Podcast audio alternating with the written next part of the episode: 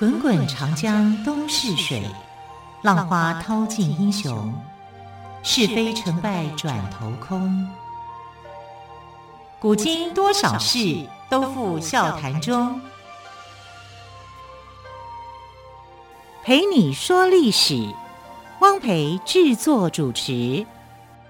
欢迎朋友们收听今天的《陪你说历史》节目，我是汪培，很开心再次为朋友们邀请到历史专栏作家于远炫老师来到我们节目当中。老师好，主持人好，听众朋友大家好。好，在进行访问之前哦，汪培要先跟朋友们来说一声抱歉哦，因为电台正在进行施工，所以稍后呢，也许您在听我访问于老师的当下，可能会听到一些工程的声音，哒哒哒哒哒哒哒哒哒哒哒。好，这不是我们的配乐哦，也请您多包涵。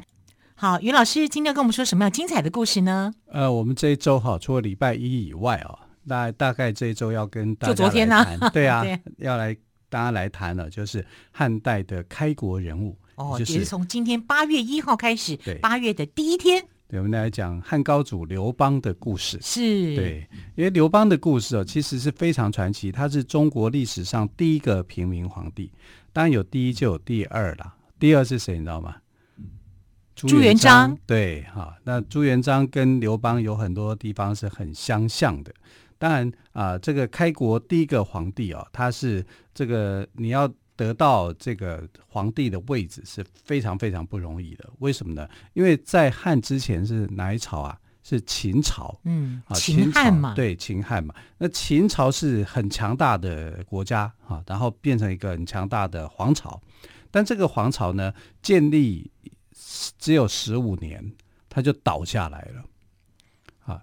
为什么呢？因为秦朝的法律非常非常的严苛，动不动啊，一个犯了一个小的事情啊，比如偷人家一个东西，你手就要砍断，啊，或者是要脚就要砍断，它是非常严格的啊。那这样，也许在秦朝的人民哦，就是当时秦国的人民，商鞅变法以后，他可能非常循规蹈矩啊。他因为呃，这个秦国的人民比较朴实一点。可是其他六国的人民，你要他，他可能真的就会犯一点小错，犯一点小错就要砍手砍脚，或是怎么样，他们会觉得他们受不了啊。他们的呃法治能力不像秦国那么样的强大啊，所以经常来讲，他们会觉得说这个就叫苛政。其实这的确是苛政啊，因为实在是太过严苛啊，所以就起来反抗。没想到在秦始皇过世以后呢，这个反抗的这个潮流就卷起了。那刘邦就是在这个时代里面，在这种背景之下所崛起的。可是他出生的时候呢，其实他算是这个楚国人，因为他出生的时候还是战国时代。刘邦出生的时候还是战国时代，还是战国时代。所以他小时候最喜欢听什么样的故事呢？他喜欢听魏无忌、信陵君的故事。他觉得信陵君这个人好伟大，啊，就是故事非常非常的精彩。小时候就崇拜信陵君。啊、在他小时候，信陵君就已经过世了。信陵君啊、因为跟他的哥哥啊，就是魏安西王之间呢，魏安西王一直以为说他这个强大的弟弟可能会来争夺他的一个皇位，所以两兄弟之间呢，从一开始的非常的和睦。到后来一定是闹翻嘛？有时候我真的觉得看到这些皇位争夺继承权的人哦，他们小时候还比较可爱。对对，没有这样子的权利，这样子的一个斗争的勾心斗角，长大的时候什么样的一些心机啊、诡计啊，就都浮出浮现出来了。那为了利益嘛，简单讲就是为了利益，而且皇族这么大的一块饼，但是你咬一口以后，那个滋味甜的不得了啊，嗯、所以很多人就会。一定就是这样勾心斗角，父亲杀儿子，儿子杀父亲，哥哥砍弟弟，弟弟砍杀哥哥，这种事情在历史上太常见了。嗯哼，所以信陵君过世以后呢，这个呃刘邦等于是他非常非常的喜欢信陵君，所以他的个性上有点像信陵君的海派风格，因为信陵君非常的海派的，他是呃各方的朋友都能够包容在内，所以有时候我们在看说，哎，刘邦的性格为什么海派？就因为他心中有一个信仰，这个信仰的对象就是他从来可能都没见过的信陵君，他把信陵君当作像是偶像一样。那我们来看啊，刘邦是怎么样出生的呢？刘邦到底这个名字哦，邦哈，史书上说他的名字叫刘季，但其实这个有点不太对，因为呃，这个司马迁在写《史记》的时候，写到汉族的历史，这个家族的历史的时候，其实很难写。为什么？因为他是平民出生的，所以平民基本上没什么名字啊，或者是名字取得很随便啊。你看，像呃朱元璋的这个父母亲名字都取得非常的随便的啊。那他在这个时期也是一样，因为啊，普遍在秦汉时期接受教育的程度是不高的。平民接受教育，其实大部分都是文盲，所以刘邦的名字叫做刘邦。邦是什么意思？邦是兄弟的意思。嗯哼，啊，刘兄，刘兄这样子。哦，对，季是什么呢？季是排行，排行就伯仲叔季嘛。伯仲叔季，季是什么？最小的。嗯哼，啊，刘老幺，大概就是这样子。哦，所以他的名字不太可靠。刘邦没有，在那个时候好一点人不会取这样的一个名字。啊！可是他已经当了皇帝了，你就一定要给他一个名字嘛。所以他就说他是刘邦嘛。啊，大家都叫刘兄没有关系的哈、啊。然后他叫做呃字叫做刘季啊，这种季是四季的季哦，就伯仲叔季的季。这所以你可以看得出来说，他根本史书在写的时候根本没有没有写说他多有文化，他的名字跟他的字都是有问题的。啊、可是像上。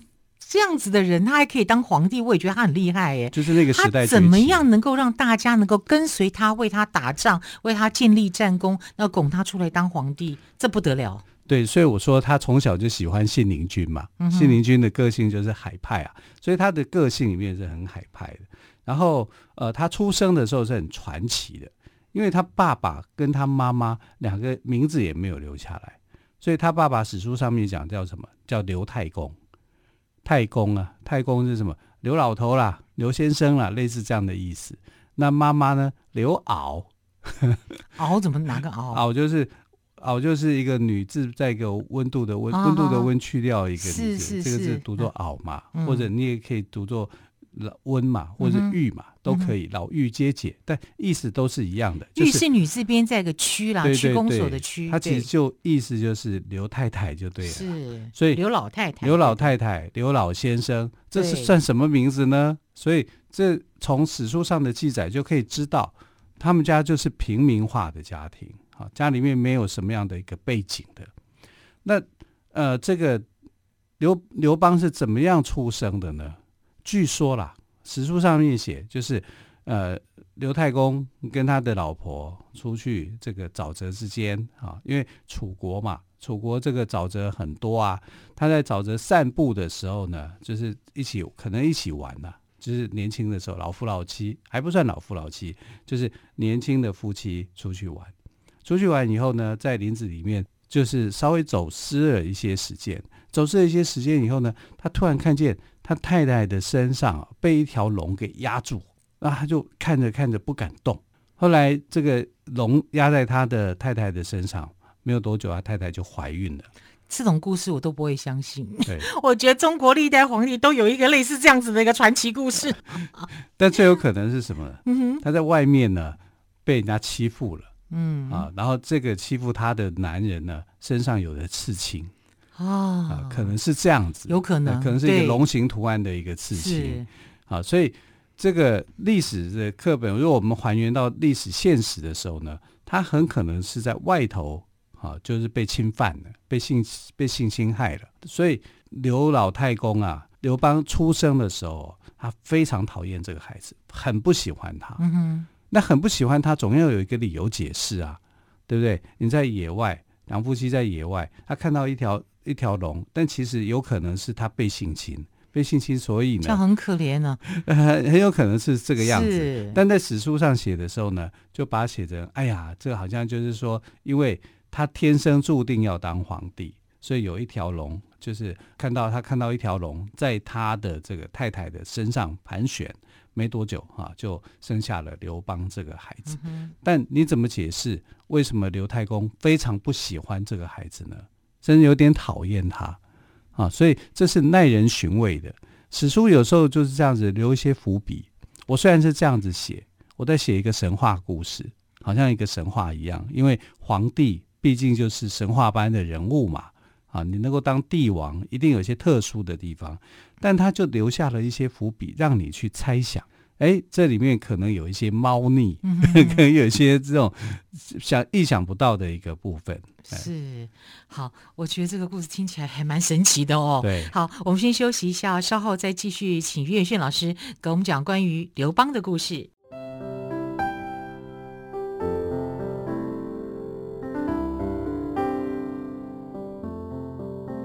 听见台北的声音，拥有颗热情的心，有爱与梦想的电台，台北广播 FM 九三点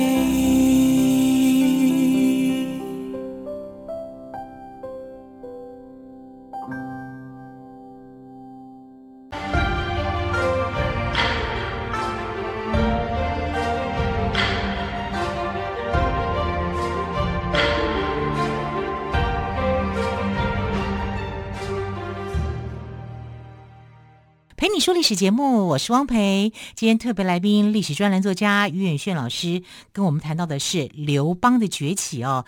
当然了，呃，于老师刚刚先谈到的是刘邦从小他出生的一个过程。那么，因为他妈妈在林子里面那个遭遇，所以自己的亲生父亲反而不喜欢刘邦。对，那刘邦在不被爸爸喜爱的情况下，他成长应该很辛苦吧？他就自己成长上来啊。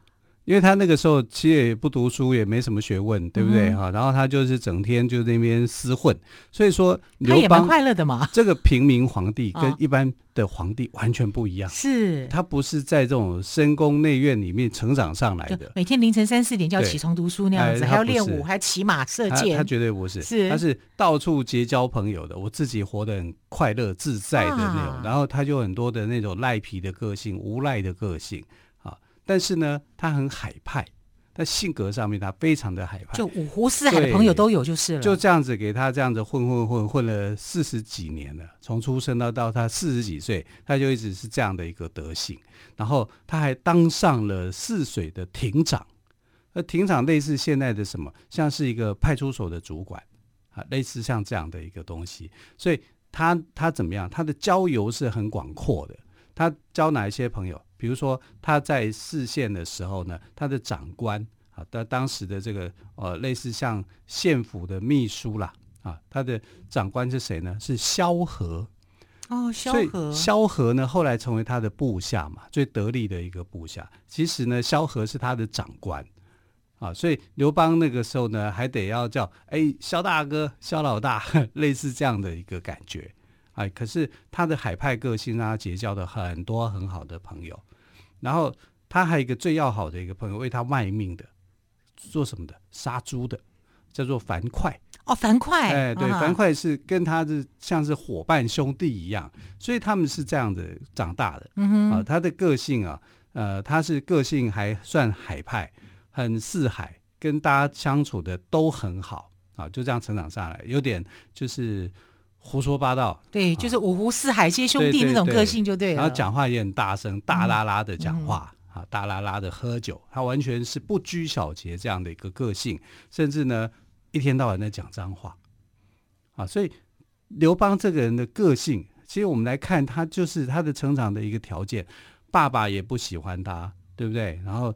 他又像是一个来路不明的一个小孩，可是他就这样子成长上来啊，因为他喜欢听信陵君的侠义故事，种了一颗种子在他心里头，而他的行事风格就这样。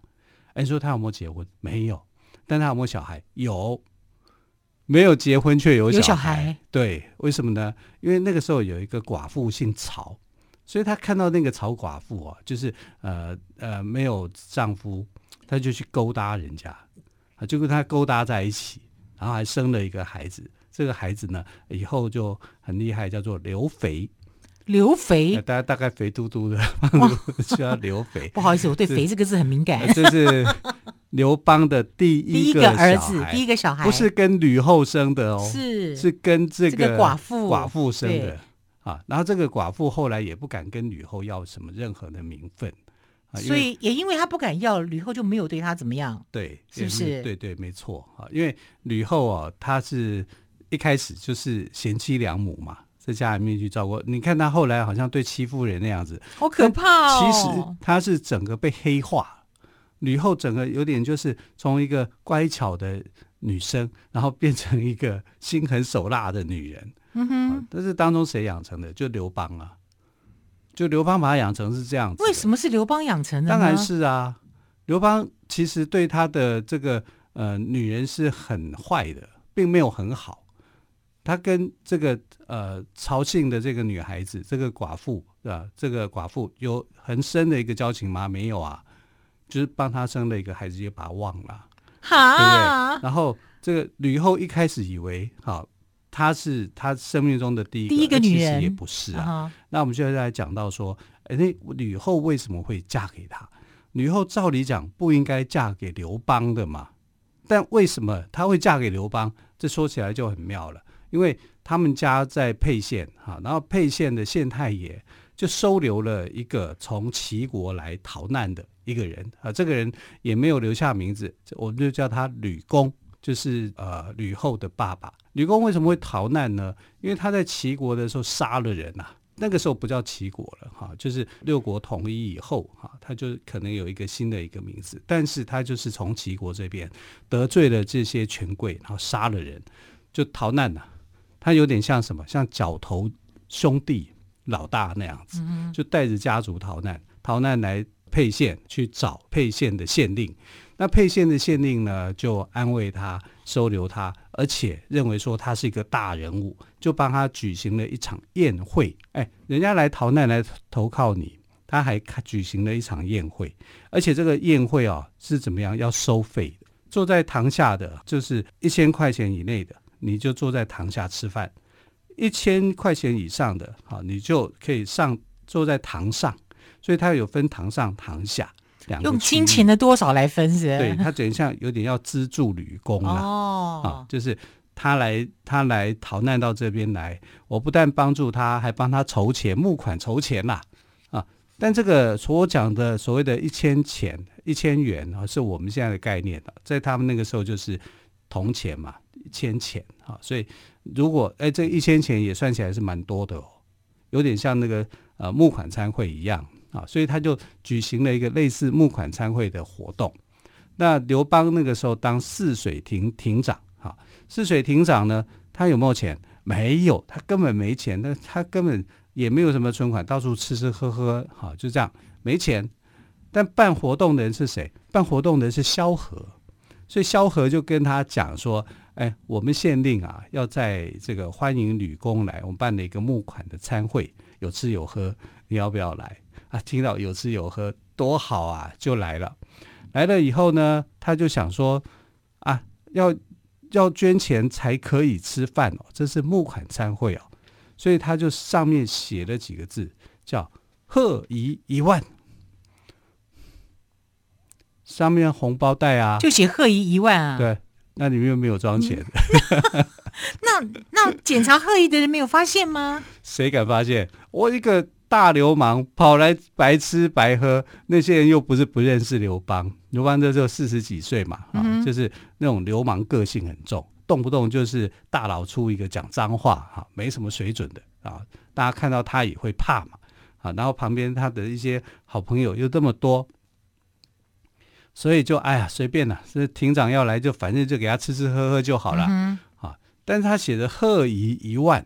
这一传，敢写，他也很敢写，很敢写啊！但是我们都不好意思，连去都不好意思了。你说我送红包袋，上面写着“我要给你一万块”，里面是空的。对啊，你想想看，有这种人，死皮赖脸、不要脸，对不对？没错，啊、你你大概可能会这样认为。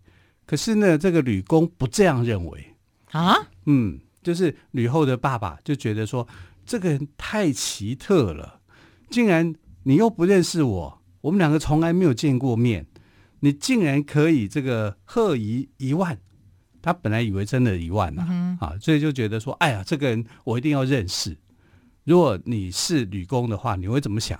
大概也是这样想，对啊，对不对？他一定是不知道里面没有钱。对 他说，哇，这个人我们不熟，他还包这么多，我一定要认识他一下。对，对，我比如说我们去参加一场宴会，哎，你可能就包个一两千块，正常是这样，对不对？我突然包个一两万块的时候。哎呀，我一定要见见这个人。马上哎，包一万来，妈妈要做主桌。对，是这样，没错。你的心里，对他就是这样子。我这个人，我一定要做主桌，我一定要认识他。对，就把刘邦请过去了。所以刘邦就是人之常情嘛，人之常情啊。然后他请过去，他还没有看到说你到底有没有包给我一万块的时候，他看到刘邦，哎呀，惊为天人。为什么呢？他说他会看相啊，这种走江湖的啊，就是一定有一些呃这方面的一些本能嘛。嗯、他看了刘邦的面相，说你以后一定是一个大富大贵的人。哦，大富大贵哇！听刘邦听了就很高兴，很开心啊，对不对？从来没有人跟跟他这么讲，呃。只会跟他讲说，你是一个讨人厌的人，你是一个流氓啊，啊你是一个无赖，大概就是这样。他听比较多的话，多了。呃，结果吕公说他会是一个大富大贵，哈，非常这个呃身份很高贵的时候，心里头也很开心，嗯、终于有人赏识我了，对，对不对？结果呢，还没有收到那一万块哦，他就说你结婚了没？啊，嗯、那个刘邦就想一想，没有，我没有结婚，虽然我有孩子。我没有，他当场就跟他讲说他有孩子吗？他没有说，放在心里。对，放在心里，他一定是隐瞒这一段。当然啦，那也不算结婚嘛，因为没有明媒正娶嘛。但就就是有孩子啊。然后他就说：“那这样好了，我把我的女儿嫁给你。”所以你看他白吃白喝，然后又娶到美娇娘。是。这个人的人生乱包红包就可以娶到美娇娘，我人生会不会太精彩了一点？太精彩了哦！原来刘邦是这样崛起的，真的是好。所以呢，这个吕后的爸爸呢，坚持把女儿嫁给刘邦，反倒是呢，吕后呢，也就是吕雉哦，没有反对。反正她就就是以前的女性吧，全凭父亲做主。那时候她才十六七岁而已，黄花大闺女。嗯，但是她嫁给刘邦之后呢，吕雉也就是我们说的吕后。生了一男一女两个孩子，也就是后来的汉惠帝跟鲁元公主哦。好，时间的关系，今天节目就到这里了。非常感谢朋友们的收听，也谢谢岳迅老师。更多刘邦的故事，欢迎朋友们明天继续收听。我们就明天再会，拜拜。